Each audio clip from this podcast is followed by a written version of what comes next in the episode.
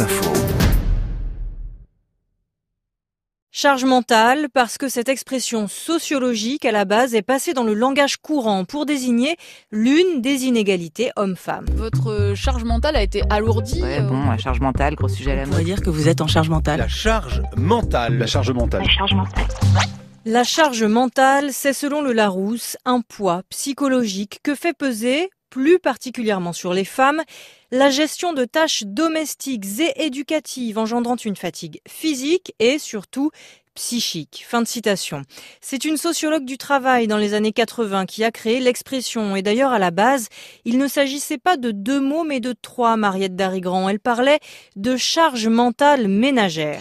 Ah oui, alors le, concept de Monique Eco, cette sociologue, était très très clairvoyant, hein, parce qu'elle n'a pas dit simplement ce que tout le monde commençait à dire, c'est-à-dire que les femmes avaient une double journée et recommençaient un gros travail en rentrant chez elles le soir. hein. Ça, c'était connu.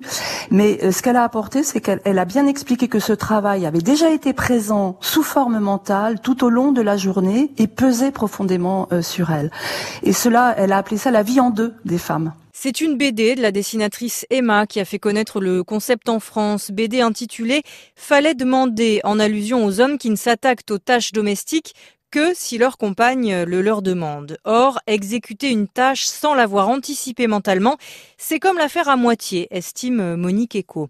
Pourtant, Mariette, historiquement, ce mot euh, charge n'est pas lié davantage à la femme qu'à l'homme. Bah non, c'était même plutôt les, hommes en fait au départ qui étaient concernés par cette histoire de charge, parce que c'est un mot médiéval euh, qui vient de chariot, charger le chariot, un outil très utilisé au Moyen Âge. Alors aujourd'hui, la charge mentale est l'une des clo- du burn-out, ce moment où on craque en fait sous la lourdeur des tâches, des multitâches, du multitasking comme disent les sociologues américains. Alors voyez, voyez le genre, Marina, faire la cuisine, envoyer un dernier mail pro, être en réunion euh, tout en faisant ses courses sur Internet.